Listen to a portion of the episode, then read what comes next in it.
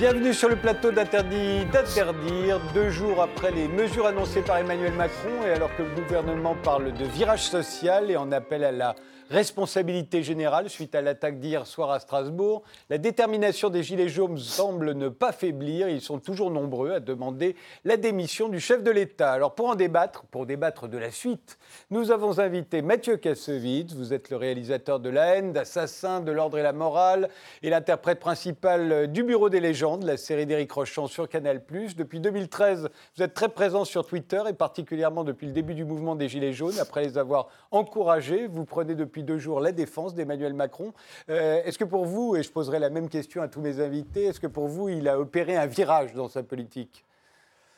Euh, euh, je, ne sais pas comment c'est là-dessus. Discutons-en ensemble. D'accord. Vous venez d'arriver, c'est pour ça que vous êtes encore un peu essoufflé. Hein. David Degouille, vous êtes romancier, vous êtes l'auteur de Dérapage aux éditions du Rocher. le prochain, Les Vaincus, sortira en 2019. Vous écrivez dans Causeur, au Figaro Vox, au Figaro Magazine. Euh, c'est un virage, le gouvernement parle de virage social. Pour vous, c'est un virage qui s'est opéré là? Je pense que pour l'instant, il est trop tôt pour dire si c'est une simple inflexion ou si c'est un, véritable virage comme euh, en 1983, mais dans l'autre sens. Euh, donc les prochaines semaines vont être riches d'enseignements, notamment avec la réaction de la Commission européenne, la réaction de Berlin et la réaction des Italiens.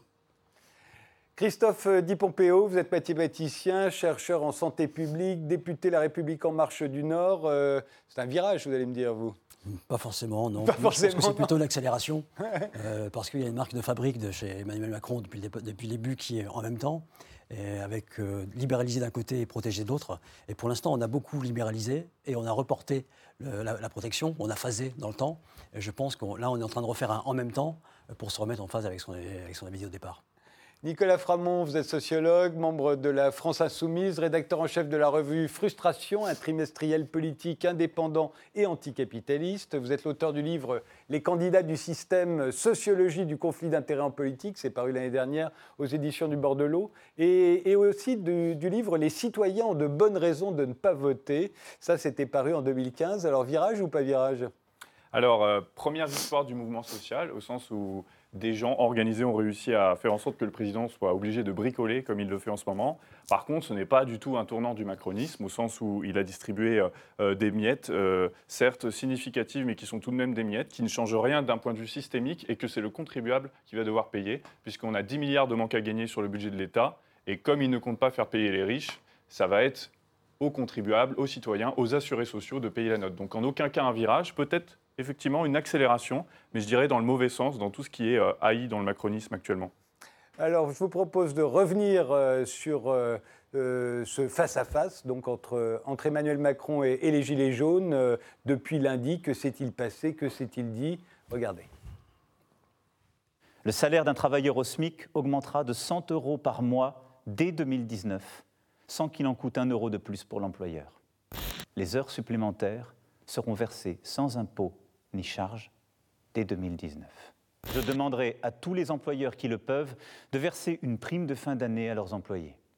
Et cette prime n'aura à acquitter ni impôt ni charge. Les retraités constituent une partie précieuse de notre nation. Pour ceux qui touchent moins de 2 000 euros par mois, nous annulerons en 2019 la hausse de CSG subie cette année. Je veux que soient posées les questions qui touchent à la représentation, la possibilité de voir les courants d'opinion mieux entendus dans leur diversité, une loi électorale plus juste, la prise en compte du vote blanc, et même que soient admis à participer au débat des citoyens n'appartenant pas à des partis. Je veux aussi que nous mettions d'accord la nation avec elle-même sur ce qu'est son identité profonde, que nous abordions la question de l'immigration. Il nous faut l'affronter. Très beau discours mais nous n'avons pas du tout confiance et nous attendons d'avoir des preuves. De toute façon, nous restons là tant que nous n'aurons pas vraiment de preuves. Une partie considérable de la population n'est concernée par aucune des mesures annoncées par le président de la République. Et sans doute parmi ceux qui en auraient eu le plus besoin. Il a fait un premier grand pas, il en reste plein d'autres à faire. Euh, notamment, euh, l'augmentation du SMIC, c'est bien, 100 euros, c'est très bien. Pour les retraités, c'est quand même une grande avancée, euh, l'amendement de la CSG. Merci, Monsieur Macron, mais c'est pas terminé. On est toujours là. Et ces mesures représentent entre 8 et 10 milliards d'euros. Pour les financer, la France va devoir sans doute creuser le déficit public de façon temporaire, selon le président de l'Assemblée nationale, Richard Ferrand. Un impact sur le déficit français que Bruxelles suivra avec attention. Il commence à avoir un peu peur et chaud aux fesses. Donc c'est tout. Après, il n'a aucune crédibilité. De toute façon, les gens n'ont plus confiance en lui. hein. Il faut qu'il parte, qu'il dégage. Et aujourd'hui, à l'Assemblée nationale, les députés de l'opposition de la gauche vont déposer une motion de censure contre le gouvernement pour sa mauvaise gestion de la crise des Gilets jaunes. Par la voix de son Premier ministre, l'exécutif veut convaincre les parlementaires du bien fondé des annonces d'Emmanuel Macron. beaucoup de mesures qui montrent que le président de la République a entendu la colère qui s'exprimait, qui montrent qu'il a apporté les réponses qui s'imposaient. Et notre mission, c'est évidemment de mettre en œuvre l'ensemble des mesures qui ont été annoncées par le président de la République. Je vous remercie. Les plus riches, non, sont toujours dans leur sphère et eux, ils n'ont rien à payer. Ils sont toujours protégés. Hein, les riches, le patronat, tout ça. Tout le monde doit participer. Alors, la première des choses, c'est de remettre l'ISF. C'est très important. C'est psychologiquement, il faut que tout le monde participe. Déjà d'entrée. Mathieu Kassovitz, vous avez eu le temps de reprendre votre souffle. vous êtes arrivé à toute allure. Euh, qu'est-ce qui vous a fait changer d'avis Ou pas changer d'avis Ou en tout cas, euh, qu'est-ce qui fait qu'aujourd'hui vous défendez le président de la République euh, alors qu'avant son discours, vous étiez plutôt du côté des. Vous souteniez le, mouvement des Gilets jaunes? Non, j'ai j'ai jamais vraiment soutenu le, le mouvement des Gilets jaunes quand j'ai vu la direction que ça prenait, qui était, qui était, que j'ai trouvé très vite malsaine. Par contre, je suis pour euh, l'esprit des Gilets jaunes, qui est de toutes les demandes des Gilets jaunes sont sont pas seulement euh, normales, mais essentielles. Euh, je suis d'accord sur le fait de, de- qu'on ne peut pas vivre avec 1100, euh, 1100 euh, euros par mois. Je suis d'accord avec tout ce qui est dit. Je ne suis pas d'accord avec la façon de faire. Et je suis là, je ne défends pas Macron plus qu'un autre. Vous vous me mettiez Sarkozy dans la même situation, je défendrai Sarkozy. Je défends le principe démocratique. Ils peuvent demander ce qu'ils veulent, mais ils ne peuvent pas demander la démission euh, d'un gouvernement et d'un président euh, d'une manière euh, antidémocratique sans aucune raison. Il n'y a, aucune base. Il n'a pas fait d'erreurs qui soient des erreurs punies par la, Constitution. Il n'a pas fait de. je ne comprends pas cette démarche. Je comprends tout à fait le, fait d'aller demander. Je comprends même le fait de casser les choses pour se faire entendre plus fort et plus vite. Mais une fois qu'on a été entendu, alors je comprends encore la méfiance qu'il y a derrière, mais je, je- je- je- je suis désespéré par ce manque de, de volonté d'aller un petit peu vers le positif. Et puis je suis désespéré aussi par le fait que c'est un groupement qui, va être, euh, qui, qui- qui est récupéré par des extrêmes. Et ça, c'est très, très, très dangereux. Nicolas Framont Non, j'ai tendance à penser que, que ce mouvement euh, a été très sain pour la société française. euh, pour la bonne raison qu'il a permis à des gens qui jusqu'à présent n'avaient jamais la parole, y compris euh, qui n'étaient plus vraiment représentés par les syndicats, par une partie des partis politiques, de prendre la parole. Et, ces hommes et ces femmes, surtout ces femmes qui se sont exprimées pour parler de leurs conditions de vie, euh, ont remis en cause très clairement la façon dont les richesses sont réparties dans ce pays. Et là, vous le voyez, hein, euh, la plupart des gens ne se contentent pas de ces annonces-là parce qu'ils ont raison euh, dans un sens où, euh, certes, il va y avoir quelques aides. Alors, c'est pas. bon, déjà, ils ont raison de trouver qu'il y a une entourloupe parce qu'il y a un mensonge dans ce qu'a dit le chef de l'État quand il dit qu'il augmente le SMIC. Il n'augmente pas le SMIC. Il augmente la prime d'activité de 80 euros et il y a sinon 20 euros qui sont des baisses de charges, c'est-à-dire du transfert de votre brut vers votre net, qui ont déjà eu lieu en octobre. Donc en plus, la vraie annonce, c'est 80 euros. 80 euros, la prime d'activité, c'est pas ce qui va être demandé aux chefs d'entreprise. Euh, c'est pas ce qui va permettre de redistribuer les richesses entre le capital et le travail. C'est ce que l'État va payer pour compenser le fait que les gens sont mal payés dans ce pays. Et ça, c'est pas normal parce que le travail, tout travail mérite salaire et pas forcément euh, prestation sociale. Il mérite un salaire qui est donné par le patronat, qui le prélève sur la valeur ajoutée des entreprises.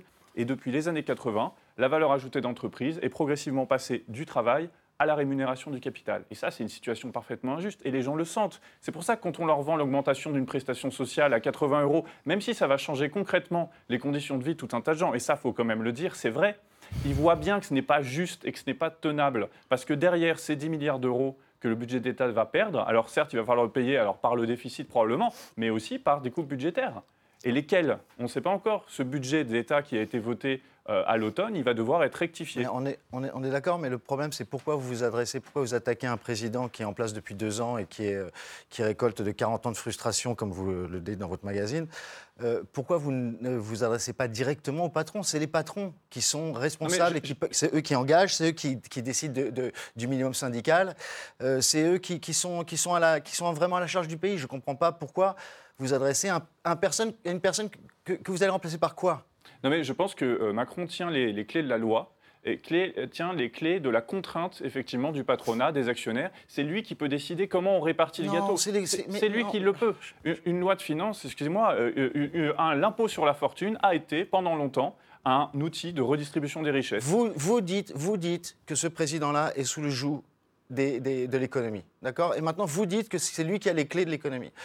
Vous, les gens, et ce que vous dites est tout à fait juste, ce que disait le monsieur est tout à fait juste. On doit payer l'ISF, mais pas seulement l'ISF, les, les, sociétés, les, les, ces fameuses euh, Facebook, euh, toutes les sociétés qui travaillent en France, qui, qui, les, qui, GAFA, qui, ne payent pas, pas, spécialement d'impôts en France. Et qui ne payent pas d'impôts en France.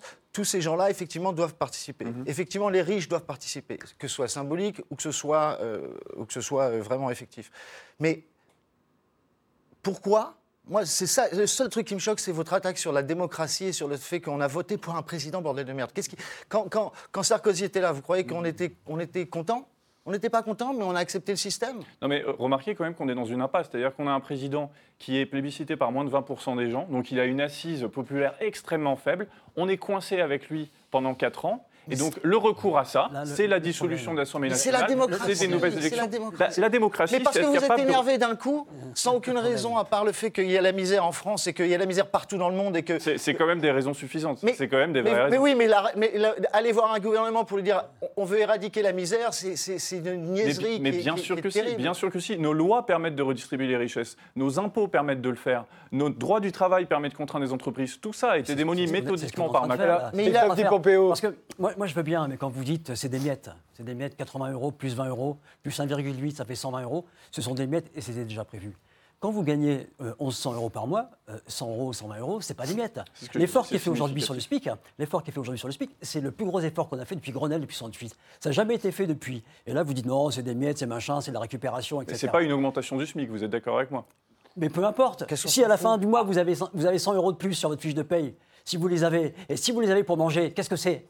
C'est peut-être pas une augmentation. C'est toujours 10 milliards à aller chercher. Vous avez quand même 10 milliards de fait, plus sur le marché. Il aurait fait plus de cadeaux. Il arrivait à 30 milliards, vous auriez dit c'est un scandale. Il aurait non, fait non, moins non, de cadeaux, il aurait fait 5 milliards, vous, vous auriez dit c'est pas assez. La, la France insoumise depuis le début, la France insoumise depuis le début, vous êtes dans un système de récupération. Vous voulez récupérer le mouvement depuis le départ. Et c'est ce qui le rend malsain. Parce qu'au départ, moi je trouve que c'est un mouvement qui est très sain. Euh, moi, moi je, je, suis député de Maubeuge. Il y a 35% de gens qui vivent sous le seuil de pauvreté.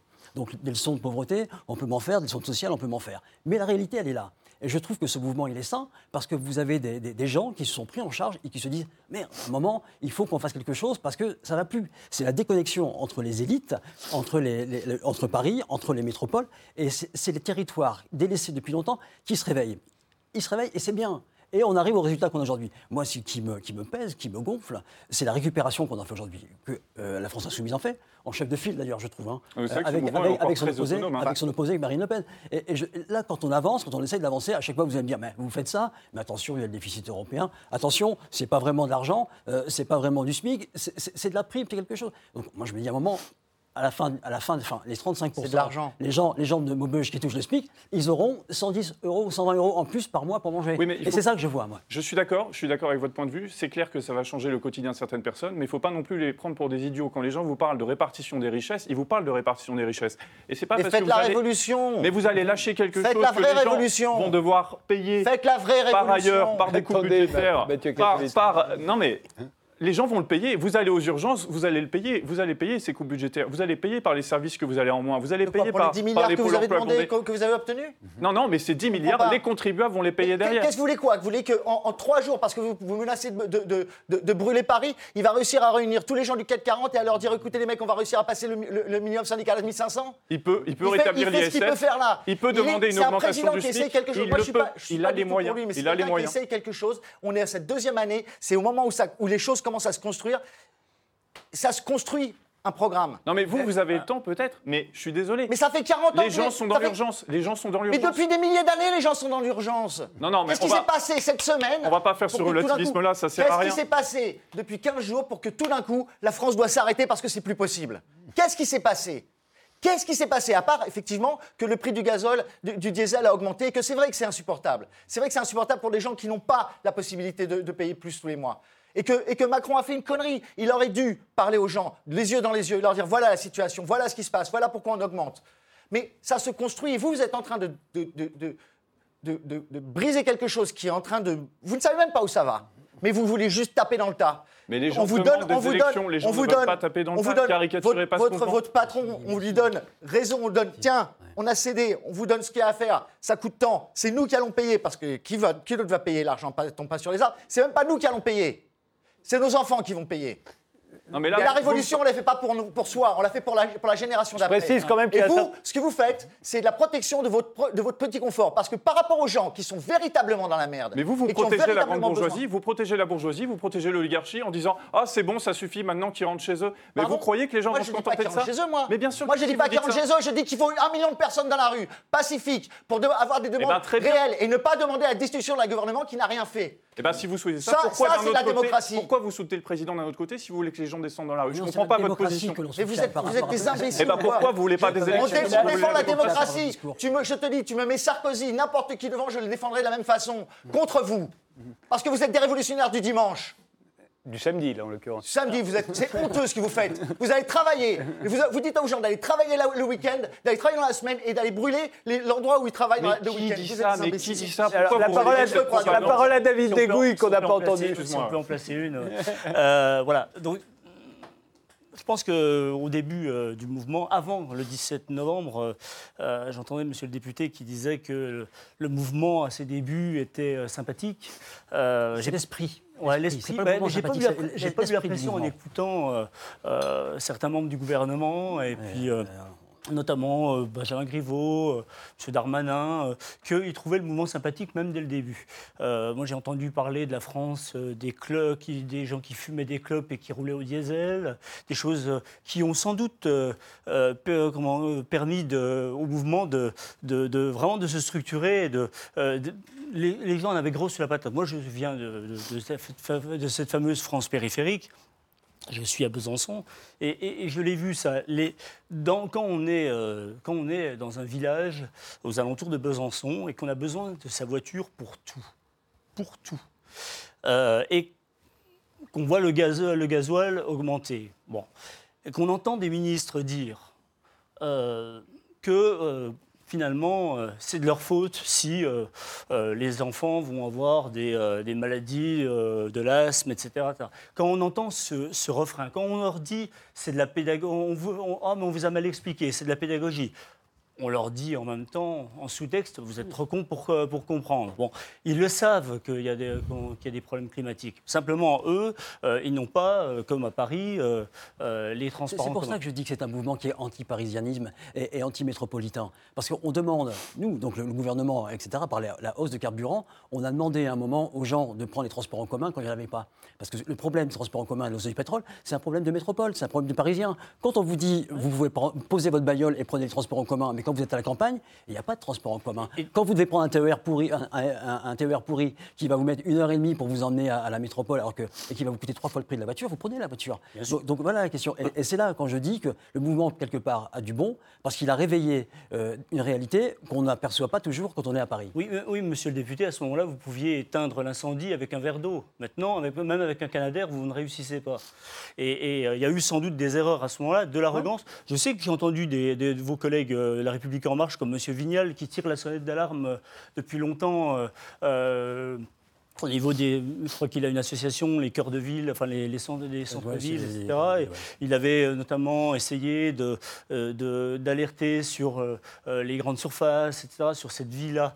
Euh, bon, les technos de Bercy, dont j'ai appris peut-être, euh, euh, alors je ne sais pas si le canard enchaîné de ce matin dit vrai ou pas, euh, Monsieur Macron aurait, euh, aurait dit que les technos de Bercy n'avaient jamais rien compris à rien et qu'il fallait leur imposer. hein. Bon, voilà, avec six semaines de retard. Donc voilà. Alors aujourd'hui, effectivement, il a sorti le carnet de chèques.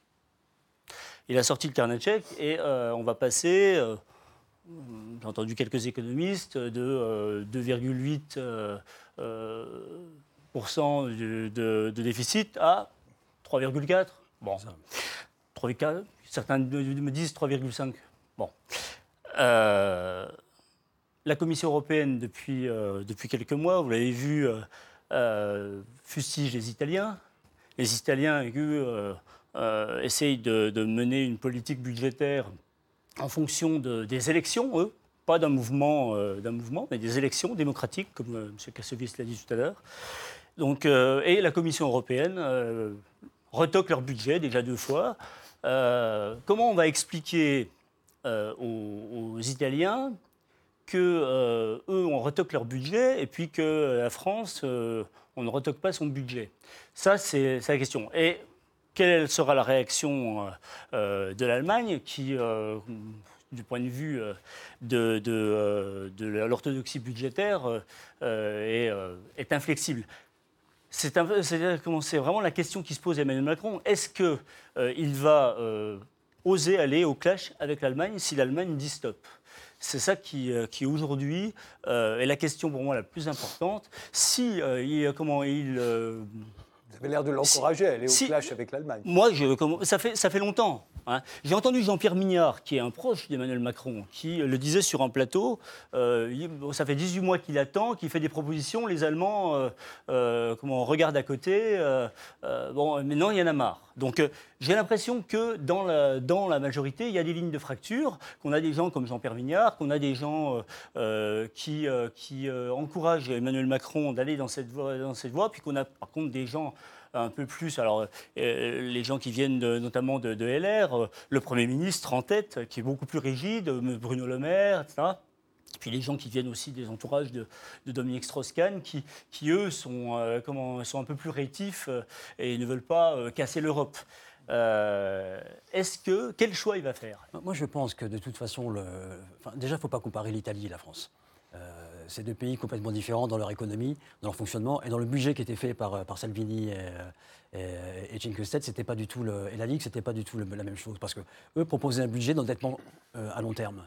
Euh, comme je disais tout à l'heure, on est en train de refaire le en même temps. Le en même temps, ça veut dire qu'à un moment, ce qu'on devait faire sur 3 ou 4 ans ou 5 ans, on, on va le raccourcir pour redonner tout de suite de la puissance de frappe et du pouvoir d'achat euh, aux, aux gens qui en ont besoin.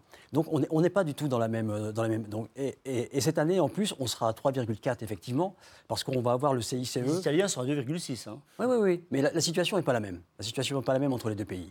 Il n'y a pas que le chiffre à regarder, il y a, il y a la, il y a la situation globale et ce qu'on en fait. Et, et, et dans la durée. Et là, aujourd'hui, si on est à 3,4 ou à 3,5, on verra. hein. Euh, on a aussi le CICE à payer deux fois cette année. euh, ce qui fait que ça nous met encore 20 milliards de plus sur le, sur le, sur- le dos. Mais moi, je pense que euh, l'Europe sera d'accord, et je pense qu'on faudra aussi un peu forcer l'Allemagne, hein, lui forcer la, main si elle n'est pas d'accord, parce que c'est vrai que ça fait 18 mois qu'on fait des appels à l'Allemagne, que le président fait des appels à l'Allemagne, et que l'Allemagne a plutôt tendance à, tourner la tête plutôt qu'à vouloir travailler avec nous. Et donc, je pense que cette situation sera acceptée parce qu'elle n'est pas durable dans le temps. C'est-à-dire que dès, l'année- dès 2020, à mon avis, on retombera, on retombera sous, la, sous la barre des En trois. 2020, il y a changement du, euh, du, euh, de la- du directeur, du patron de la Banque centrale, qui, euh, sera de toute évidence quelqu'un plus proche des, des Allemands et, plus, et moins, on va dire, euh, ouvert aux accommodements euh, euh, de, de Mario Draghi. Mais cela risque dit, quoi que, quoi que disent l'Allemagne et, et- et la Commission européenne, euh, on n'a pas l'impression que ces mesures, pour l'instant, euh, fassent changer d'avis les Gilets jaunes, euh, qui ont l'air, en tout cas euh, en grand nombre, déterminés à poursuivre leur mouvement. ça dépend- ça Alors qu'est-ce qu'il faut leur dire, euh, euh, Mathieu Gassovitz? Que- Moi, ce que je dirais aux Gilets jaunes, c'est de,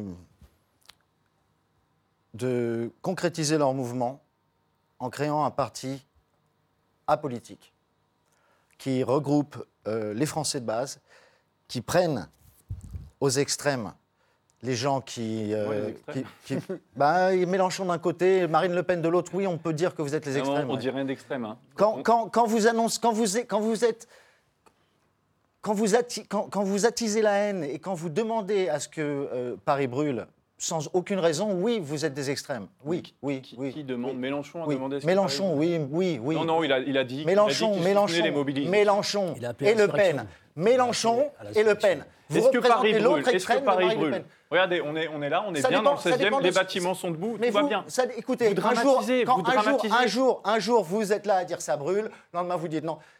Vous voulez foutre la merde. Moi, ce que je dis aux Gilets jaunes, récupérez votre, votre mouvement. Prenez à ces politiciens que vous, qu'il faut mettre dans le, même, dans, le même, dans le même sac. Mélenchon, Marine Le Pen, Macron, c'est leur métier. Ils se lèvent le matin, ils gagnent leur vie, c'est leur métier la politique. Ok? Si vous voulez faire quelque chose, si vous voulez faire un vrai changement, faites un mouvement politique sans les politiciens, purement populaire. Faites votre programme. Vous avez trois ans pour mettre en place un programme. Moi, si j'étais gilet jaune et si j'étais dans cette situation-là, je dirais il faut mettre en place la sixième République. Il faut créer une utopie. Et de là, vous avez ce programme qui est la mise en place d'une nouvelle République. Vous verrez si les gens vous suivent et si vous- ils vont voter pour vous à travers le système démocratique. Je pense qu'aller dans la rue, il y a de moins en moins de personnes qui vont aller dans la rue. Les gens qui vont dans la rue, à part les gens qui ont besoin de s'exprimer, et qui ont vraiment... mais je pense que la solution, elle n'est plus dans la rue aujourd'hui. Elle est économique.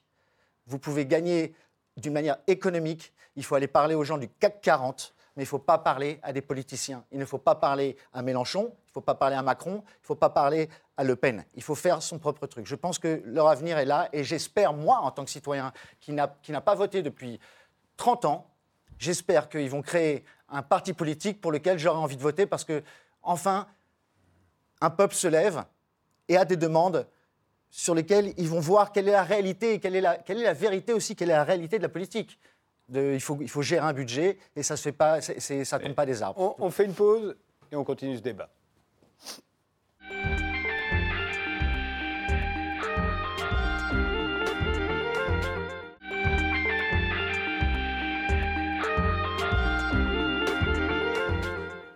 Face aux Gilets jaunes, euh, Emmanuel Macron est-il en train d'opérer un virage euh, dans sa politique euh, économique? Mais pas seulement économique.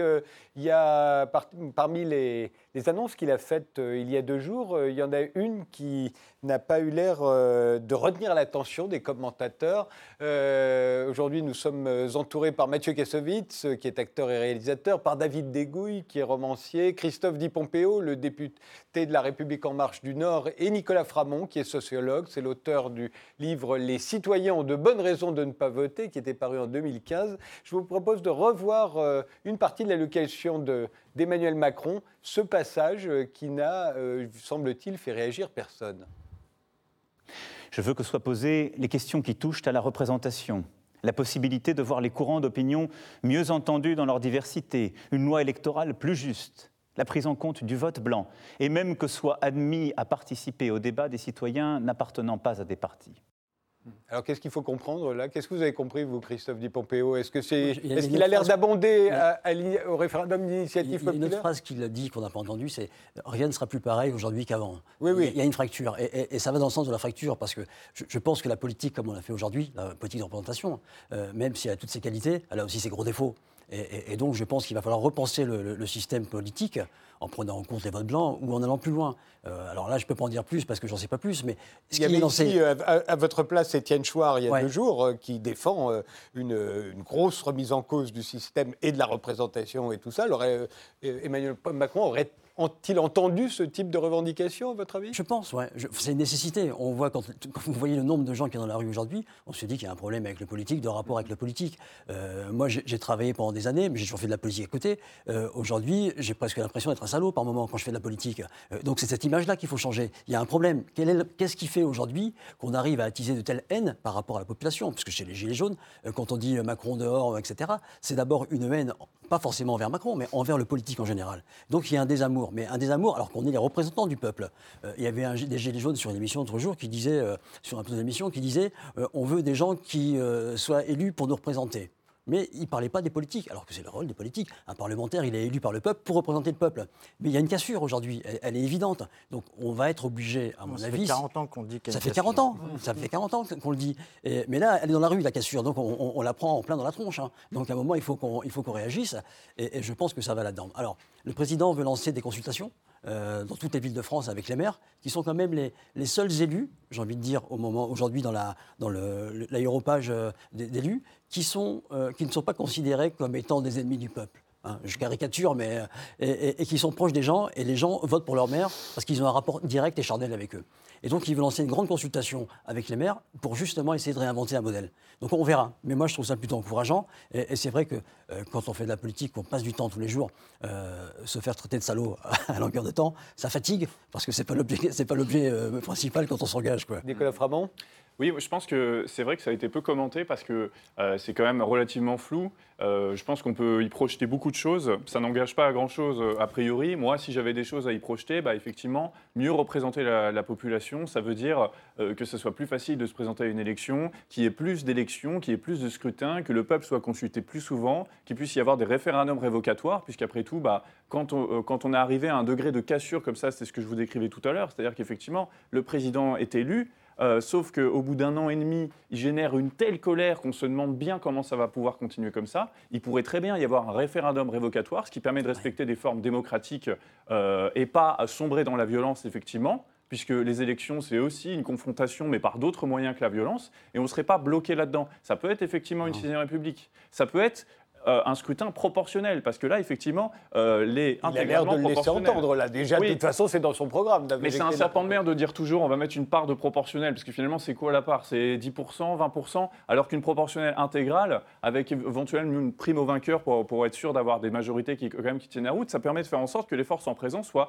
représentées au Parlement. Parce que là, la majorité LREM pléthorique, on voit bien, pour vous-même, c'est un handicap, parce que dans un sens, euh, bon, bah, rien ne bouge, rien ne passe, le débat parlementaire est ennuyeux aussi, parce qu'il n'y a aucun enjeu, aucun suspense, on sait exactement ce que vont donner tous les scrutins. La motion de censure là, qui va avoir lieu, la motion de censure de la gauche, on sait ce qu'elle va donner également, parce que ça ne bouge pas. Ça ne bouge pas pendant 5 ans et ça génère une énorme frustration. On demande aux gens pendant 5 ans de ne plus participer et faire des grandes besoin- consultations dans les, besoin- dans les on a mairies et tout, c'est quand très bien, mais politique d'une stabilité à un moment. Alors oui, on peut non, pas mais- changer tous les six mois. Ouais, mais Quand vous attendez, parlez- il y a quand quand même- parlez il y a de quand même des degrés. ré- Parlez pas tous les deux en même Quand temps. vous parlez de référendum révocatoire, dans la démarche que vous faites, c'est ça dont les Français veulent plus, c'est-à-dire faire de la politique politicienne. Parce que quand vous parlez de référendum euh, euh, pour, euh, pour virer le président, aujourd'hui, qu'est-ce que vous voulez? C'est euh, raccourcir les délais électoraux pour essayer de vous replacer. Et, et toute la démarche là, et, et toute la démarche de la France Insoumise, Non, depuis, moi- le début, depuis le début de LFI, euh, de, de- de- des Gilets jaunes, elle est là, c'est de- d'essayer de récupérer un mouvement, de dire voilà, il y a une haine, il faut qu'on aille plus loin et et on change. Sur le, la, la proportionnelle, moi je vois ce qui se passe en Italie, euh, puisqu'on parle d'Italie. On a euh, la Ligue, parti de droite, et on a Cinque Stelle, parti de gauche. Ça serait un peu le Front National et euh, le RN aujourd'hui et, et la France Insoumise. Je caricature.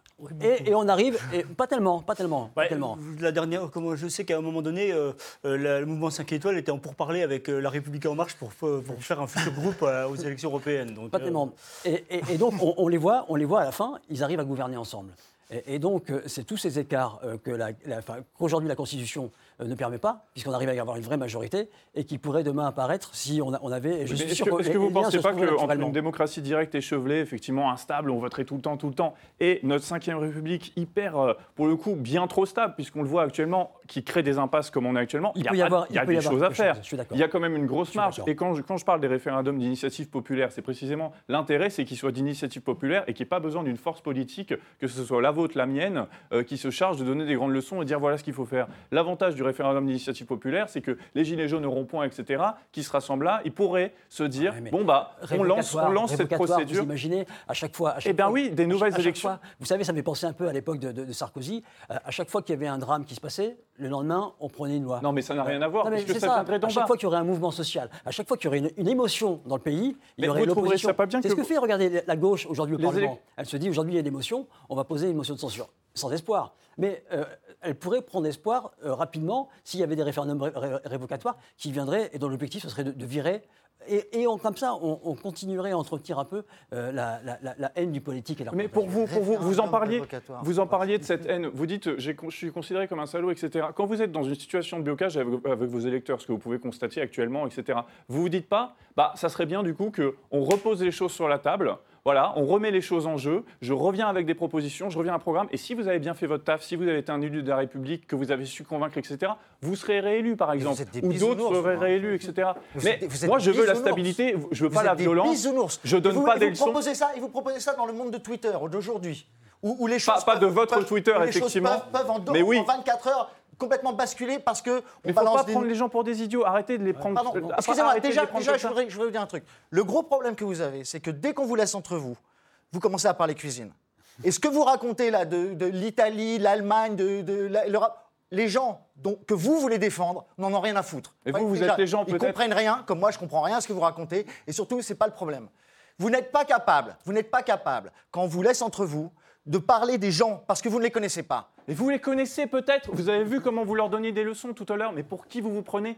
Vous êtes là, vous vous faites le représentant de la société civile. Alors que ça se trouve, l'année dernière, vous payez l'ISF et vous venez nous dire là si on connaît les gens ou pas. Vous vous rendez compte de la violence sociale que c'est le moment que vous avez fait vivre tout à l'heure aux gens moi, De leur dire dis- quoi faire moi, et dis, faire des c'est élections et faire un parti, C'est etc. votre profession. Monsieur, et c'est vous pas avez- ma profession. vous avez je suis votre- pas élu. Vous avez votre propre Non, magazine, mais votre remballez magazine votre discours. Frustration. Je ne vais, pas aller beaucoup plus loin sur votre état d'esprit, mais je vous dis honnêtement, vous n'êtes pas au contact des gens. Ni vous, Mais vous ni Mélenchon. mais vous l'êtes peut-être. Je suis un citoyen, moi. Je ne, fais- je ne travaille pas dans ce domaine-là. Mais n'importe quoi, mais regardez vous- votre niveau vous de revenu, soyez capable- réaliste sur vous-même. pas- Et vous êtes là à donner des leçons à tout le monde. Non, je ne Mais- donne pas des leçons à tout le monde, je donne des leçons à vous. Mais qu'est-ce que vous avez pas fait tout à l'heure vous donne des Vous leçons avez à dit les gilets jaunes doivent faire ceci, ils doivent présenter leurs trucs aux élections européennes, etc. Ou que on me demande ce que, Et ensuite, vous faites des leçons aux politiques. Sérieusement, mais balayez devant votre porte. Balayez devant votre Quelle porte? Mais je suis un citoyen, monsieur. De quoi vous me parlez? Alors, David Dégouille. David Dégouille. vous me parlez? Non, vous n'êtes pas un citoyen. Je vous, suis pas un vous êtes un politicien. Vous, par- vous Qu'est-ce faites partie d'une. Qu'est-ce que vous en vous savez Je vivez- suis même vous pas vivez- élu, monsieur. mais vous travaillez pour un parti vous- politique. Vous travaillez pour un parti politique. Vous vivez autour de ça.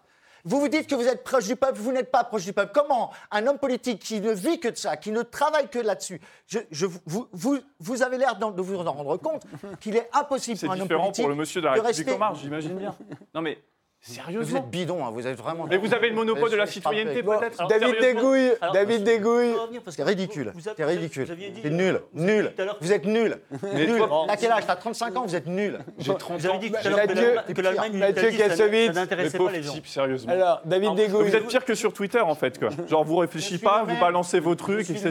Je suis le même. Je veux dire quand que, euh, que- La parole est à deux- David. En, 80 en 92, en 2005, le référendum européen, les référendums européens ont obtenu 80% de participation. Donc euh, l'Allemagne, l'Italie, l'Europe, ça intéresse les gens. Ça intéresse les gens. Beaucoup plus que les élections européennes. On est d'accord.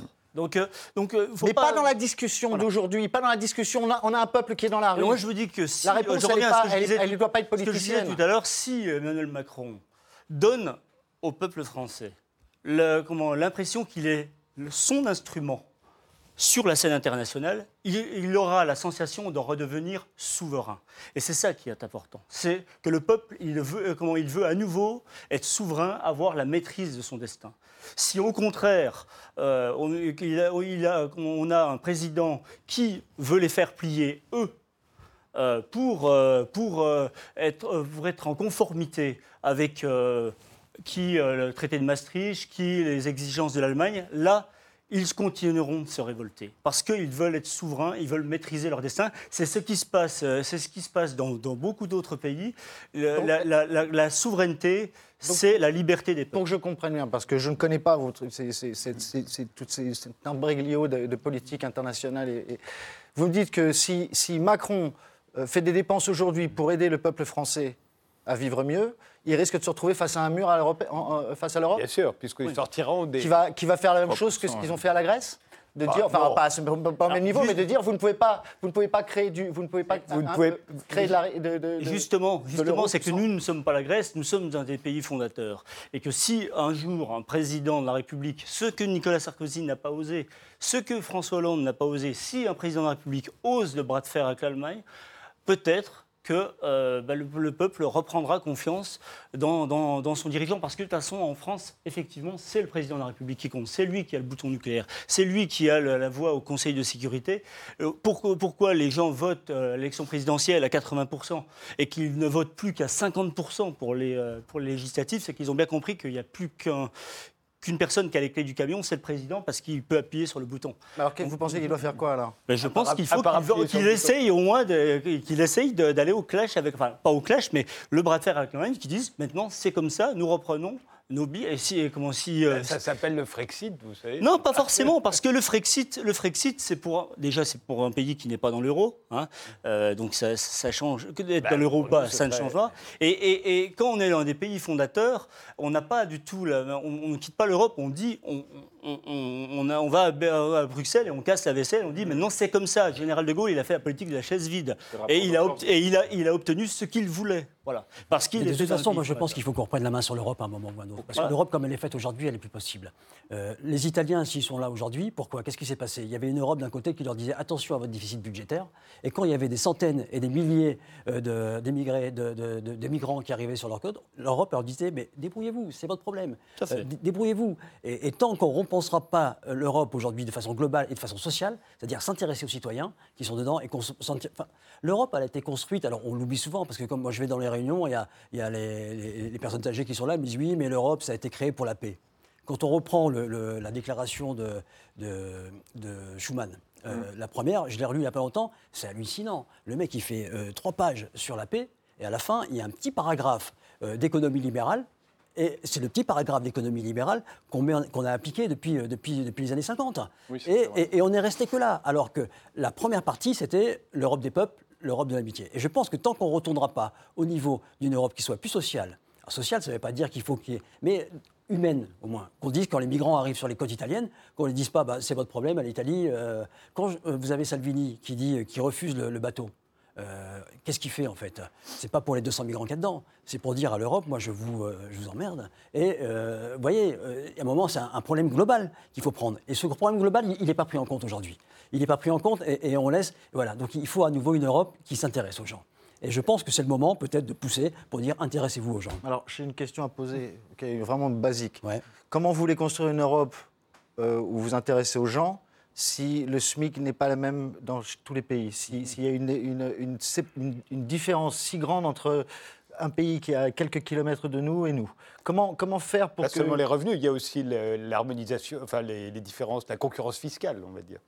Si Ouais, on ne paye pas a- le même il y a plein de choses au niveau économique. Comment, protéger nos, nos fermiers en France si euh, le SMIC en Pologne est trois fois moindre que le nôtre? Mais c'est ça toute la problème de la construction de l'Europe. Euh, moi, je me souviens quand on a ouvert les frontières en disant euh, liberté des, des hommes et des, et- et- et des biens pour le. On disait, mais vous voyez, vous allez pouvoir partir en vacances facilement dans les pays d'à côté. Euh, vous allez pouvoir changer de monnaie plus facilement et ça va être vachement bien. Et en fait, euh, c'était quoi? Au bout du bout, c'était une, une- une mesure libérale qui libéralisait le travail et qui disait que vous allez pouvoir avoir des, tra- des travailleurs détachés et donc qui vont venir en Et donc toute l'Europe, elle s'est construite, à mon avis, sur un mensonge.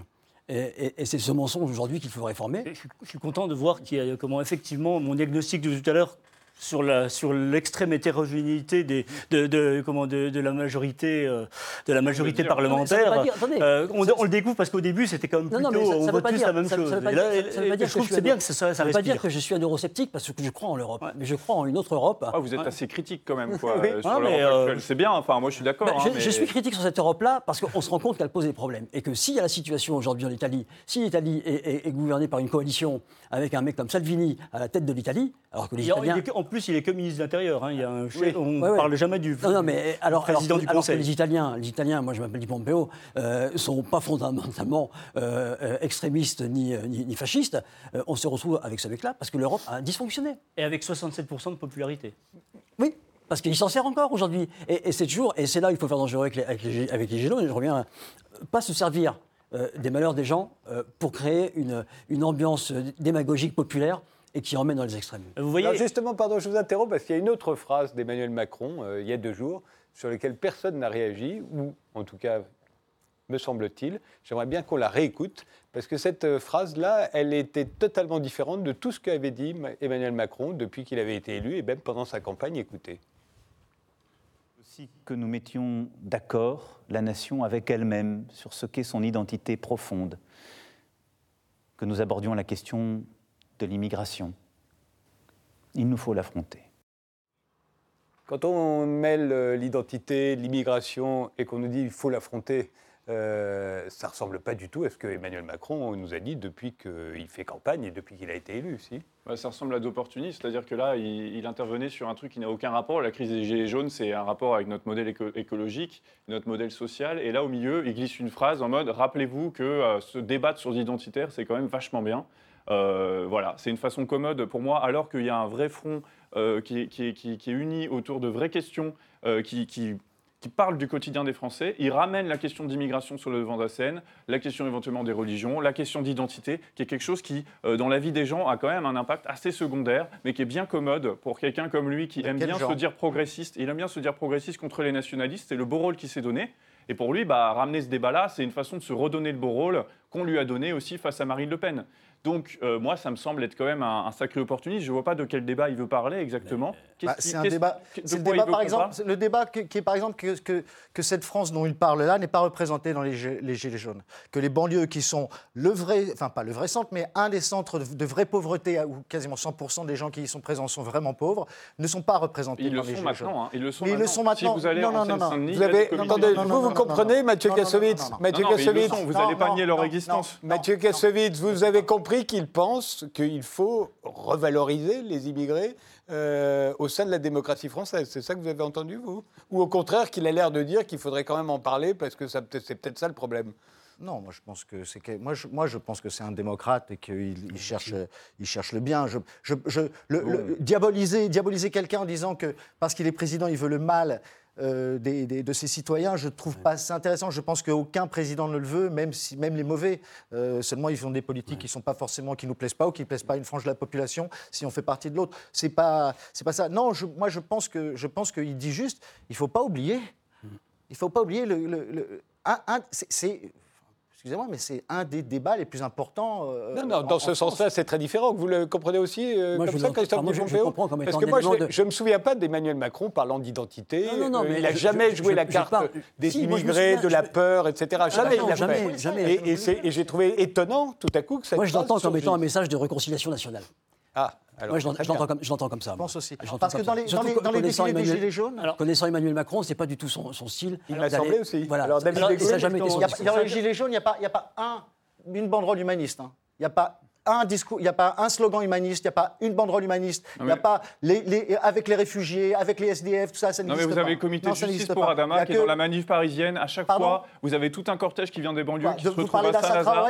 Traoré Oui, oui, Vous oui. parlez d'Adama Traoré Exactement. Vous, avez- étiez où quand Adama Traoré elle était dans la rue À part quand vous avez récupéré les trucs juste après- avant les élections. Eh ben, on ça y fait, était. Ça fait deux ans que, Adama, que, que elle, se- elle se bat dans la rue. Elle est dans la Eh rue ben, parce qu'elle vous les demande la voyez- justice. vous les voyez là, frère vous et pour les voyez là. frères qui sont en prison. Je vous sais. allez récupérer le mouvement d'Assa Traoré parce qu'elle a besoin de se faire entendre et elle passe par ça. Parce qu'elle demande la justice, comme les gens qui sont dans la rue. Ben, vous voyez, ils sont, ils sont avec pas- les Gilets jaunes, ils les ont rejoints. Non, Il y a à peu près trois semaines, ils les ont rejoints. Alors oui, c'est peut-être un cas à part, etc.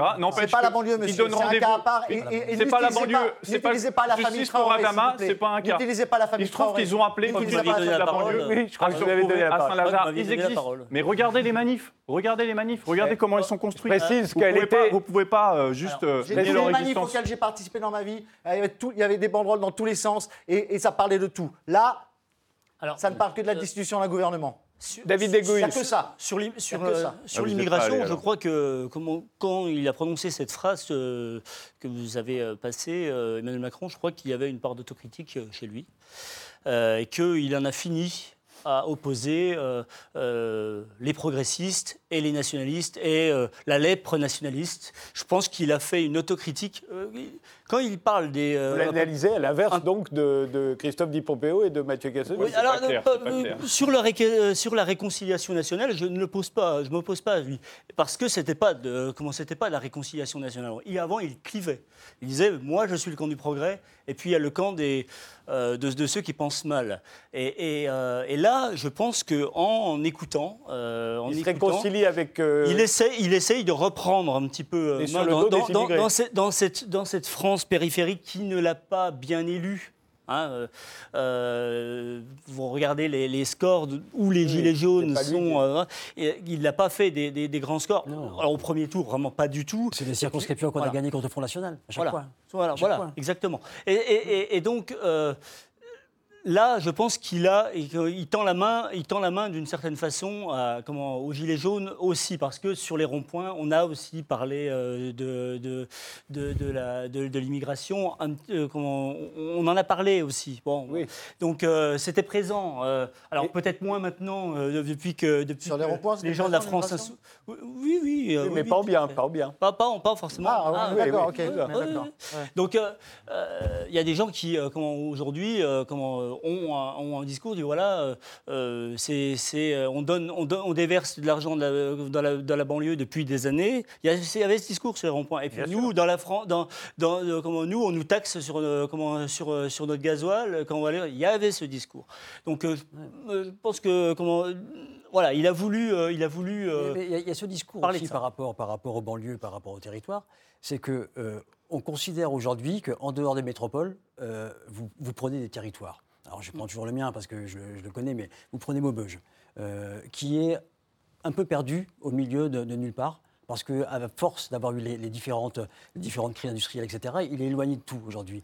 Et depuis toujours, euh, maintenant, les politiques, depuis 40 ans, considèrent que pour résoudre les, problèmes de ces villes-là, qui, sont, qui représentent 25% de la population en France, il faut euh, passer par les mêmes politiques que pour les quartiers et les banlieues.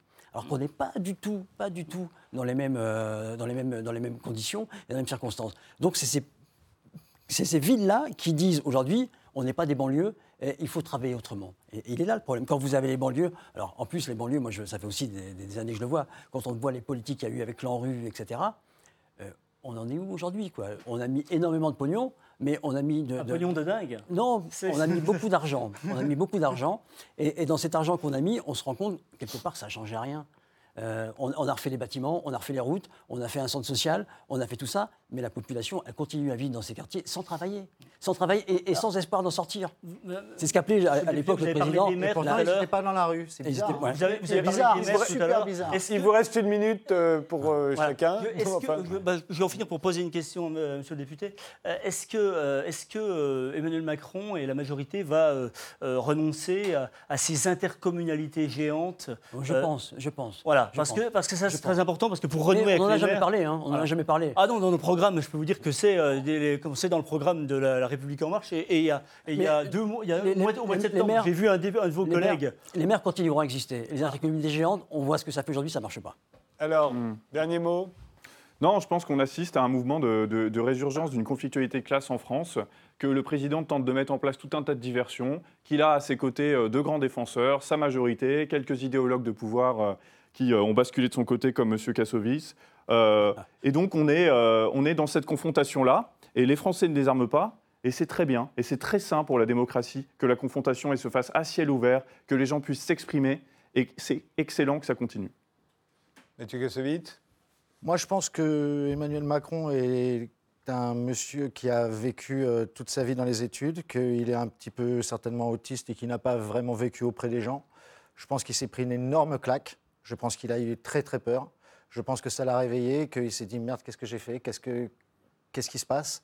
Et euh, on va voir si on va voir si la leçon tient. Je serai le premier. Je vous jure, je serai le premier que s'il ne respecte pas sa parole, je serai le premier en bas de l'Élysée à essayer de l'attraper, je vous le jure.